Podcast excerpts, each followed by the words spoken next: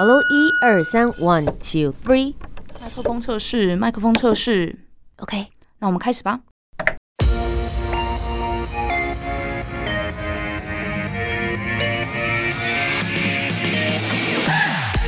很会说，很会讲，不再是广播主持人的专利。Podcaster 没有限制，没有框架。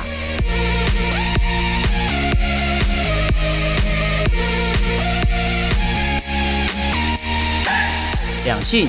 职场、文化、生活，三十分钟，三方观点，奋力激荡。我是涂杰，我是苏珊，和播客一起播客闹闹。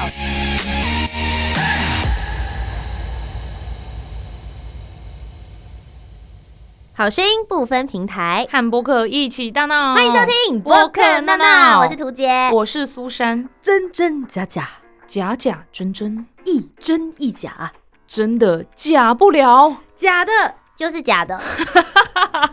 今天这集节目呢，要来跟大家聊一聊，其实大家很喜欢看电视节目，对，电视节目特别好看，也特别真情流露的，就是那些真人秀。对，你会觉得哇，这世界上还有这样的事情哦，然后就跟着他一起大哭大笑，或者是像是之前我们常常看的偶像选秀节目，那也算是一种真人秀吧。他是他是，我也是会跟着他们一起大哭大笑。但在你大哭大笑的同时，有没有想过，到底这一切的比赛百分之一百是真的吗？啊！把我的眼泪还来！今天在节目当中呢，我们为大家邀请到的这位 podcaster，他除了自己平常在呃工作以外的时间来挖掘他们自己社区的故事之外，他在电视的制播上面呢，也是一名企划，就是在做所谓的真人秀节目。所以今天我们就一起来探讨真真假假，假假真真。Let's go！播客 VIP，我们今天邀请到的 podcaster 就是奇岩星球的燕婷，欢迎。大家好，我叫燕婷，然后我是《奇岩星球》节目的其中一个主持人。我本身是一个电视节目的企划，今天很开心有到这边跟大家聊天。对对，上次他的 partner 怡凡已经有来到我们节目了。想问一下，就奇岩星球，你们当初一起做这个节目最主要原因是什么？我先讲一下，我嗯。们最主要的核心的内容是在介绍北投的农业相关故事。嗯。我自己算在北投长大，可是我回头看的时候，我觉得我并不是那么了解北投这个地方。然后怡凡就是我之前来过的那个主持人，他是一个从外地来，他是住新店来到北投嗯，的人，可是他非常非常非常非常了解北投，知道北投任何大小事，所以我我刚开始做这个节目的时候，然后有一点是算是跟一凡学习吧，他带我认识北投这个地方，然后所以我从这些过程，其实其实采访每个人都让我觉得非常开心，因为都让我重新看到北投的这个地方。嗯，那其实燕婷他们的节目《奇岩星球》呢，也会访问很多不同的北投的农家，但是。因为燕婷本身是公视的节目企划，她企划节目有《谁来晚餐》，还有公视主题之夜秀，所以她其实见过的人真的是非常非常的多元。那这两个节目大家都非常熟知嘛，又入围今年的电视金钟奖。这两个都是实境类的节目，很真实呈现画面中人物的情感。所以呢，今天也想跟燕婷一起来聊聊真人秀的真实成分有多少呢？马上进入今天的主题。闹闹 topic。我是今天值班的苏珊，今天要来聊这主题，应该大家都很想知道真人秀的真实成分到底有多少。因为我从小呢，其实就很喜欢看综艺节目，然后小时候对于电视上所呈现的一切，你都不要有任何想法，因为它就是一直输出给你嘛，你就是接受，就哦原来是这样子，哇，真的还假的？但长大之后，有些人生历练，有时候你看节目的时候，你就会觉得好像哪里怪怪，这样也太不合理了吧？一般会有这种反应吗？尤其是台湾有一阵超级无敌流行整人节目的，对不对？有一个节目专门在做整人节目，嗯然后有时候就是看其他的节目都会觉得。这是不是也是整人啊？那边是不是也有摄影机啊，什么之类的？就是开始你会看节目，会有一种很混乱的感觉，这样子。然后就想说，到底真的站出来说，我们的节目绝对不是整人的，我们绝对不是 say 过的，我们绝对不是怎么样啊？你就想说，嗯，真的还是假的？你干嘛还要特别出来讲呢，还是什么的？然后有一个节目非常非常有名，就是处理大家感情问题的，相信大家都知道 分手擂台。对，那个节目一开始也会觉得说，哇，这个感情纠葛怎么这么复杂？还有你爸爸妈妈，然后你男朋友可能还是黑道什么之类，怎么会有这种复杂的感情？然后你你为什么敢出现在电视上，让全国人民看到你们在吵架呢？这样子，直到有一天，我在分手擂台看到了我高中同学，哈，他是他是去甄选那个演员呢，还是怎么样？audition 是不是？因为他的名字背景都完全不一样对，嗯但是他在上面演的非常生动，声泪俱下。我真的很想跟他在一起，可是我爸什么之类的，我想说你爸是做这个职业的吗？反正就是当下我感到第一次就是真的哇，原来是假的的那种感觉，有种很震撼的感觉。然后我们那时候高中同学之间也是。大家都在讨论，哎、你有看到他上那个节目吗？他是怎么跑去上那个节目？他现在之后要变演员还是艺人吗？什么之类的。那也因为这个事件后，我后来看到所谓的真人秀啊、实境秀啊，我都会保持一点点就是中立态度，不会说哎、完全相信，要一定是怎么样或者什么之类的。我会觉得可能不用太认真去看啦。但是因为今天我们另外一位主持人涂杰上过很多电视节目，然后相关实境类拍摄也有，而来宾燕婷就是在做这种节目的人。身为观众的我实在是太好奇了，这个电视节目的绝对没 C 是真的吗？还是你们都在骗我呢？图杰怎么想？Hello，大家好，我是涂杰。回应一下苏珊，你被骗了。都是你们这些人。那我要先说，就是我还没有念传播科系之前，我是非常单纯的人，我就是。嗯只要电视上面告诉我说绝对没有 C，或是绝对没有造假，我就会相信他。我相信人性本善这件事情，所以我觉得就是所有的电视台或是自媒体，如果大家还想要继续让我们保有这个纯真的泡泡的话，大家记得旁边还是要列一个字，就是没有 C，还是可以让某一些人维持这个纯真的幻想。他就像圣诞老公公一样，啊，你从小一直相信他，但你长大的那一个 moment，你就会突然发现说，好了，他就是一个善意的谎言，嗯他是为了要让节目更好看、更流畅，或者是现实一点的考量，就是他不会有这么多时间跟人力的成本，然后能够制播出节目出来。我觉得他们的本意还是良善，并不是真的要欺骗观众。嗯那我分享两个故事是我自己的。第一件事情是我以前其实有曾经参加过，就是中国大陆的一个选秀节目，那它就是一个真人秀，然后他找了很多人上去，我们会加入不同的老师的战队，这样。嗯那我们遇到的第一站就是他们说好，那我们要来随机抽题目，抽完题目之后呢，我们要再随机抽一个战友，然后跟你出来打 PK 这样子。嗯那大家就会想说，哇，好紧张哦！你一抽到之后，你只有十分钟准备，后面还会有那个秒数十九八七这样子下来，下面的人到底准备好你的稿子了没有呢？然后开始进行比赛。但其实，在那一集之前，我已经知道我的题目，知道我对方的战友，然后我的稿子都已经写完了。对诶那那就是当下怎么抽的？就是你抽的那一桶全部都同一个题就对。我不知道他们怎么操作的，怎么抽对对就是那一对对 Anyway，可能就是我按了，它就会是那个嗯题目出现这样子。对，那你说这件事情他先 say 好，对他们来说，因为我们真人秀里面全部都是素人，嗯对我们并不是每一个人都是表演艺术类的啊，或者他本身是艺人，他的在舞台上面的表现力就这么好，所以我觉得为了让节目能够更好看，能够让大家做好准备，讲出你自己的观点，我觉得做这样子的准备是。合理性的，而现场到底谁会赢跟谁会输，是由现场的观众来去按投票，这件事情就真的是 random。嗯所以我就会说，它其实是有一部分是 say 好的，然后一部分还是保留他自己的一个真实性，然后让他里面的情感流动会比较真实。比如说当下我输了，我哭出来，对他们来说就是。呃，很真实的一个情感状态，所以呃，我觉得这个拿捏的比例上面是还蛮重要的。然后其实我自己就会很好奇说，像我是参加的人，那我就会想知道，像企划或者是我的编导，他们是怎么样子来去决定，甚至是导演，我今天在哪一个 moment 的时候要给真的，然后我 say 应该只能 say 到哪一个地方，这个是我还蛮好奇，就是业界的内幕是怎么操作。然后第二件事情是我自己有在做自媒体，那我今年去做了徒步环岛，我当时其实很。单纯想说好，那我要做一个线性的记录，就我每天出门的时候就开始记录今天见，哇，超可怕！回家之后发现我一天二十四小时，对吧？然后可能录起来的素材 maybe 就有五六个小时左右，然后我把一个礼拜全部要浓缩起来变成五分钟的精华的时候，你看了那这三四十十三四十个小时的素材量，你看着它，你真的不知道从哪里开始捡起、耶。嗯所以我那时候就又再一次亮起了一个，如果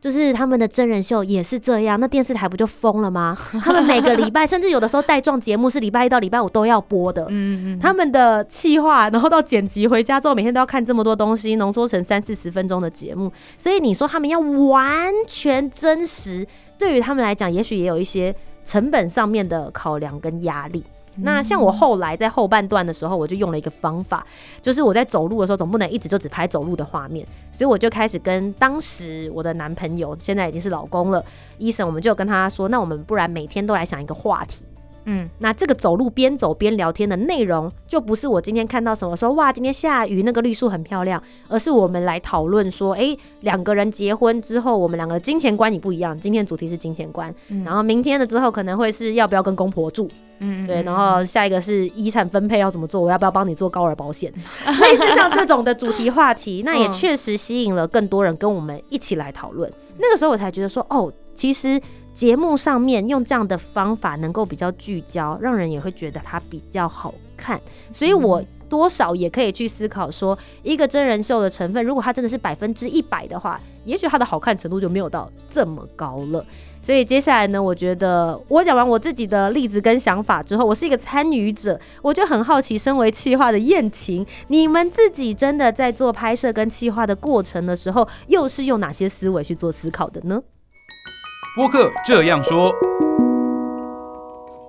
我是燕婷，我其实蛮同意刚刚图姐讲的部分呢。观众基本上还是期待有一些冲突，有一些戏，有些好玩的，对对，有一些好玩的事情在里面。那这个就是你们专业演员的工作，就是演出来像真的这件事情这样。可是也蛮同意刚刚我们在聊圣诞老公公的这件事情。嗯那何必那么在意说到底是真的还是假的？就享受这一切吧，就不要想那么多了。这这就是故事啊，那人生也很难判断到底那一刻是真是假的。嗯嗯在回应说这个做节目到底是真是假这件事情，那我我以谁来晚餐来举例好了。晚餐基本上是一个介绍台湾家庭的节目，它有两个元素，前面大概可能四分之三吧，就是介绍一个台湾的家庭故事，然后最后四分之一就是找他们的呃梦幻嘉宾，大家在讨论说到有没有谁的那一块来跟他们一起吃饭，这样子其实蛮单纯的节目，你可以把它当做一个拍摄台湾家庭的纪录片这样子。我觉得这很像一个光谱，诶，有刚刚讲到，我预期我猜《分手擂台》可能就是一个需要非常非常设计的，非常嗯非常需要结构，非常需要事先聊好的一个节目。谁来晚餐，我可以保证说那是完全在另外一端的节目，几 percent 是真的。我我我想说百分之九十九吧，九九十九点九九，我觉得都不夸张。这这节目是非常非常非常非常真实，好像很多人我看到网络上很多观众朋友会在那边笑说，这个你们来宾啊、反应啊那些一定什么想要找谁，那些是谁？嗯那我可以很保证说这件事没有谁，基本上是一定找这个家庭开的人来跟他们相聚的。当然，他们可能要多开几个，我也有找过二三十个人才找得到他们来宾，但保证是他们开的，这是我很确定的。这样子哦对，嗯然后再回应那个真实度这件事情，就是如果再以《谁来晚餐》为例，它是非常非常真实，就是你要拍大概二三十个小时的素材，就像刚刚图姐讲，你可能最后再浓缩成可能三四十分钟的东西，再找有没有素材可以用。那我觉得这个思考方式就是完全不一样的。有时候做节目企划的时候，呃，我们就要从上而下，你已经想好一个大概的主题，所以你找一些人来完成你的这个节目。那晚餐是一个完全从下面长上去的东西。你拍完这些素材之后，你再回去把这些点全部连在一起，尝试着连在一起，然后这是完全比较是从这个受访者、从被拍的人出发的节目这样子。那这个可能就是造成他拍很久的一个原因。基本上，你可能拍你一整天在那边等，你可能等十个小时，等八个小时，那你只是为了大概他们哭吧，可能等一分钟哭，嗯等五分钟哭，这是一个很漫长需要的过程。所以我们制作人应该常讲，呃，在那边拍最需要的大概就是等待吧，等到那个云来的那一刻，等到太阳出现的那一刻，那哇，那一刻就是很真实的。观众可能会因此感动，相信你们也可以想象那种感觉，这样子。你怎么想呢 Let's？Battle。哎、我刚刚听完才知道，原来那个梦幻嘉宾是那个家庭开出来的名单。我以为就是你们觉得很 match 对这个家庭，所以特别去找一个来宾来跟他们对话的。其实这两件事都是，我意思是说，但是前面一定是家庭开出来的名单。当然，当然，这就是一个很漫长的过程。如同刚刚讲，可能他们开前五个，你拼命的去拜托，开什么刘德华、刘嘉玲、周杰伦，你就知道说那是梦幻名单。但为了家庭，你还是打电话过去吧。这种都是啊，算了，你们还是会打，哎还是说你们会直接委婉拒绝，还是说好我收到名单，然后可能真的不理他，过几天还说哎、要不到，没有，还是真的打电话问刘德华哦。哎、我不知道其他计划怎么处理，可是我基本上会问一下这件事情。反正、哦呃，这有时候碰碰运气啊，有时候是他们可能刚好在档期，刚好档期可以，那就来了，那就很对运气很好。这种就是十年一刻的哇塞哇，好有圆梦计划的感觉真的啊真的哦哦。但终究有一个时间限制，那就是想说，好，我们最后能邀到谁，那就来吧。那可能是已经他们的第二十名、第三十名，但肯定是他们的名单这样子。嗯，嗯那你们是怎么样来选择一个家庭的故事，它能够成为这一集的主角？我觉得有两个我我可以想象的事情，第一个是他们做的事有没有趣，比如说开飞机的人可能很有趣，然后开火车的人可能很有趣，变装皇后的人可能很有趣。晚餐有时候一个很大的吸引点，可能就是带大家看到各行各业台湾的不一样的家庭，所以我觉得刚开始看这个职业到底多特别，我嗯我觉得是一个蛮大的切入点。嗯，那第二个，当然我我觉得戏剧性这个非常考量的，我们花非常非常非常多时间在事先筛这个题材到底能不能用，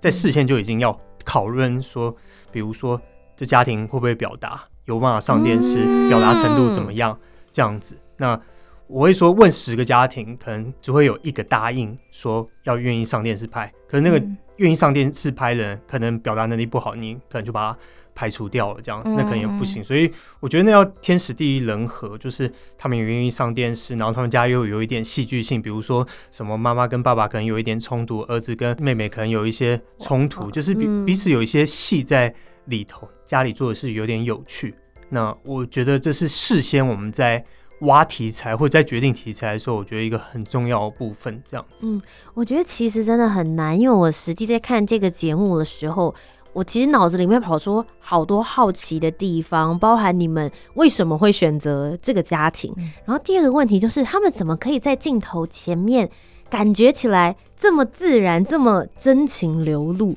我很好奇，你们在引导这些故事的时候，你们是怎么样子来挖掘，甚至是怎么样让他们在镜头前面能够这样子侃侃而谈的？我我会说，第一个点还是回到说，我我觉得选题非常非常非常非常重要。嗯我我会说那重要程度太高了，就是这个家庭愿不愿意表达，愿不愿意说出自己的故事。我自己做企划的感觉，我个人的感觉是，我我觉得台湾人蛮害羞的，嗯你会愿意上电视，然后真的把自己家门打开，愿意来让人家访问，看你的房间怎么样。我我觉得那个是很低的，除非他刚好很私领域哎、对啊，对啊对啊，你你愿意嗯坦诚这种这么自己这么脆弱、软弱的部分，那是非常少的。嗯所以可能他们刚好有一些话想说，比如说刚好想要推广环保，或是他们刚好家里的品牌需要稍微推广一下，那嗯这也许是一个注音。嗯这样子嗯嗯那这个就是我所谓的拍三十小时，然后抓得到那个三十秒那个嗯真情流露的那部分。那嗯我觉得大部分时间都在等。我的感觉是这样，刚开始当然是被这种戏剧性、被那种他们的职业吸引，但是你问进去，刚开始随便聊一下，哎、发现有一个线索 A，那也就线索 A，觉得哎、他们好像有一点什么情感，比如说爸爸跟奶奶好像有一点什么感觉啊，那你就感觉到哎、好像有一个石头长出来了，那你往那边走一步，那再跨一步，那就问下去，然后一直顺着走，一直顺着走。嗯嗯也许你会问到最后，你刚好那很像拳击，你就 KO 真的打下去了，那感觉就是、哇，他终于表达他的脆弱在里头。那那可能已经拍了二三十个小时，那他终于愿意把他心里那种最脆弱、最软弱那一块展现出来。我我我觉得这是节目最感动的地方。就像刚刚讲说，其实我们大部分的人都会用力的去武装自己，很少有人愿意坦诚自己的脆弱。特别你又要是在镜头前面，所以我我觉得晚餐可能之所以好看，就是他带我们看到那些瞬间吧。现在有人在镜头前面坦诚他自己做不到的事情，那可能那一段时间观众可能就是有共感了吧。我们发现说，哎、我们人生原来我们不孤单，我们有些人跟我们长得是一样的，有人可能遇到跟我们一样甚至更严重的痛苦，但他们还是用他们各自的方法面对这些事情，这样子。嗯所以因为我觉得，比如说这这个家庭很有趣的地方是，他们彼此有冲突，然后其实都很爱对方，可是一直不知道怎么表达。比如说我们要讲这样的话题，可是你们去怎么找到这个家里有冲突，然后还有家里的成员都愿意出来讲这件事嘛？可能比如说小孩跟爸妈有冲突，小孩可能我想告诉我爸妈什么事情，我想透过电视节目，我希望你们来采访我，可是爸妈愿意吗？啊，你买啊那啊，干嘛要找什么电视台啊？你要让全国人民都知道这些事情，还干嘛之类的？你们怎么去找到这样的家庭？然后真的是全家人都想要透过节目来表达彼此，而且如果说真的要讲到哭，讲到能够在有灯光、摄影机还是什么之类这么多工作人员状态下讲出那段，我其实是什么样的想法的？这样这样的画面，这个真的是很困难的。其实基本上我们拍摄的时候，通常只有两个人，就是导演跟企划而已，所以哦，不是拍出来大阵仗的那一种没有没有大阵仗，这样这样哦把大家吓死了。对这样子对对，所以大部分就平常没是有很像有一个嗯记者在跟你聊天的感觉而已。嗯这这可能是一个很大，不要让大家觉得紧张太有压紧张这样子。嗯那我自己这是我个人看法，就觉得哇，需要一点天时地利人和，不是每一集都可以达到那种这么用力，就哇，嗯真的觉得你真的想要在电视机前面，你也想一起哭、一起笑那种感觉。那我觉得大部分时间比较像是说，我刚刚讲的摸着石头过河，你摸到第一块石头，你觉得可以往那边碰一点，那你可能碰到一块石头，就像你说的啊。爸爸好像不愿意讲了，那你就停了。嗯那这个故事很可能在这个点就断掉，那你就往其他地方走吧。那就嗯其他地方走，你就会发现，哎、其他地方其实还是有很多有趣，像比如说家里其实还是有一些，比如说他们煮饭的方式啊，冰箱的种类啊，房间可能堆了一些东西啊。我觉得，当我们把这些有趣的事情、好玩的事情呈现出来的时候，那个家庭就已经很好看。因为我觉得那个台湾的家庭，那前晚上好像拍了五百个多家庭，每个长得都好像有点不太一样。这件事情好像光有人打开门愿意介绍他自己的事情，也不一定他有时候要哭到什么程度之类的。嗯这基本上应该是蛮有趣的事情了。嗯，那你自己在这个过程当中，有没有真的帮哪一个家庭？他们在拍完电视节目之后，真的把那个结打开，或者是他们在这之前，他们不愿意沟通，透过这样子的方式，真的有 move on 的。我们节目有一集是拍到他们离婚的，当然事先就已经知道说这个家庭是已经在离婚状态，嗯，就我们去拍，就就拍到他们去户政事务所嗯签离婚证书。那我会说这是十年一遇的时刻，你刚好有些这样可以碰到这么棒，有人在电视界。这是离婚前一晚，大家全家人哭的半死，那真的是要分别的一刻，那真的是很感人。这样子，这个有没有解打开他们他们人生稍微往前走一点？我我相信那个节目那一集对他们是有一些帮助的。嗯，那我自己上次做一个有一集拍完之后，受访者那我让我很感动的地方，受访者一直跟我说谢谢，就是一直觉得说，其实大部分时候我都会想要跟他们说谢谢，因为嗯他们竟然愿意分享，打开他们门，分享他们的故事。可是他们竟然开始跟我们说谢谢，因为他们说在这个采访的过程中，他们好像重新过一次他们的人生，他们好像重新开始反思说他们人生哦。原来是如此，就是在某种程度上，在我们的引导之下，我我们在顺着那些石头在过，我们好像发现了一些事情。我不敢说每一次，但有时候他们会说：“哎、我竟然没有想到这些事情、哎，哎，我从来我我之前看我人生，我我我没有用过用力想过我人生，但你因为你们访问，我重新开始思考我的人生。哦，原来是如此啊！所以他们可能跟我说一声谢谢啊、谢谢你帮我们重新整理了一次思绪，这样子。嗯那可能就是我我会说有，我可以很肯定的说，有些人因为平常是很少，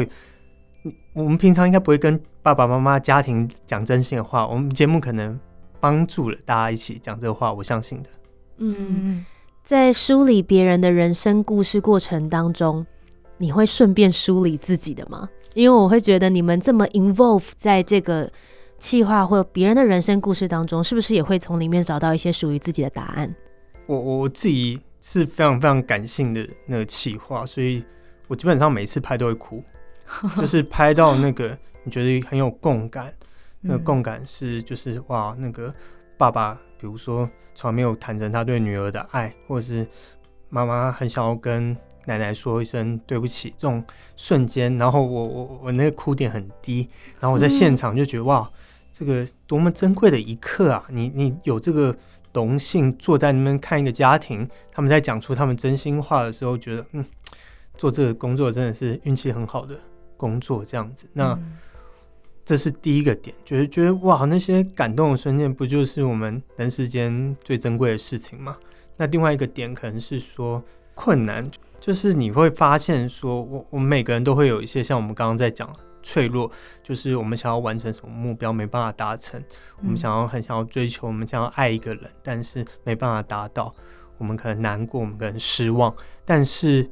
透过这些节目，那我自己相信说，你看我们每一集，有有些集数，你会看完之后，你会对很发现说，哇，原来他们是怎么面对这件事情，相信会很有共感的。那我会说，这个节目很帮助整理我自己的人生，它会让我回想很多事情，这样。嗯，今天燕婷来跟我们分享，她在做《谁来晚餐》这个节目的时候，她自己也获得很多，就看到各式各样的人，其实他们的人生经历，我们不一定有经历过，可是我们也有经历其他事情，它是有共鸣的，它是有相同的感受，是一样的，所以。今天听到燕婷这样的分享，我自己也觉得我好像也获得了什么，好像也开始去思考我的人生的那种感觉。嗯，那我最后这边想要问燕婷，就是像你们在企划《谁来晚餐》或是像这样子类型的真人秀节目，你们最后有没有想要对观众说什么？对于收看的人，身为一个企划，你觉得他们希望用什么样子的心情、什么样子的态度，或者他们希望可以从节目里面，他们能够带走些什么？那个每一集我猜写的气话，他们在表达写这个哪一集的时候，他们会有一个你会感觉到那个最感动你的地方。那我我感觉说，哦，每个气话基本上感受到那个家庭最能共鸣的地方，他们开始会用力，我用我话讲叫用力打，用力的往那边想办法钻出去。那你会觉得哇，好想要分享这个情感给这些台湾的所有观众知道这些事情。这样，那我相信这是气话。已经很努力的在做这件事。那我相信每个企划、每个导演、制作人都会去看 YouTube 下面大家的留言，对，看一下大家留言。大家可能会说：“哇，这个家庭最让我感受到的是什么？他最让我会吸引的是什么？”大部分都让我蛮出乎我意料的。哦，我我我觉得当然有有我知道，我我自己在写的时候已经知道我要用力往那边打。那有些人会跟我我中了，我知道你们想要看这个东西，但。我觉得这就是纪录片好玩的地方吧。这个人人有诠释的空间，每个人看的时候都会产生出自己的想法。那这时候就会觉得自己做这件事，好帮助他们重新思考他们的人生吧。我想。就我今天听完之后，我就觉得，哦，原来人与人之间的信任还是在的啦，不是说这种标榜没 C 就真的是在骗我还是什么的。我觉得我会重新去看这个电视节目。好，好了，今天非常谢谢前人星球的燕婷来到我们的节目当中，谢谢，谢谢。那如果大家想要更了解燕婷，还有经历过哪些人事物，访问过哪些人的话呢？可以听他们的奇言星球，或者就去看看谁来晚餐。如果你想要听我们专访哪一位 podcaster，欢迎也可以留言告诉我们哦。以上就是今天的播客娜娜，我是涂杰，我是苏珊，我们下周节目再见，拜拜。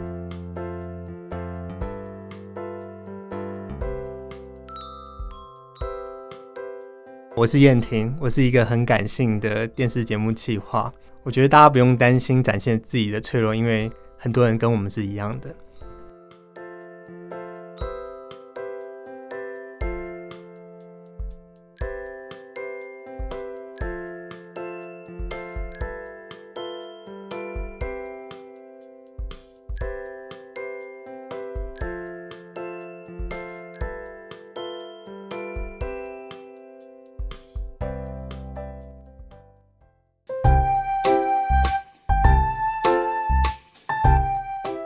今天的讨论，如果你有更多不同面向的想法，也欢迎可以来留言告诉我们哦。Facebook、Instagram 以及 YouTube 频道搜寻“图杰”就可以找到我。那如果你搜寻“苏珊 Love Music” 就可以找到苏珊啦。记得帮我们留下五星的好评，订阅节目。在 Apple Podcast、Spotify、Sound 都可以听得到哦。我们下周见，拜拜。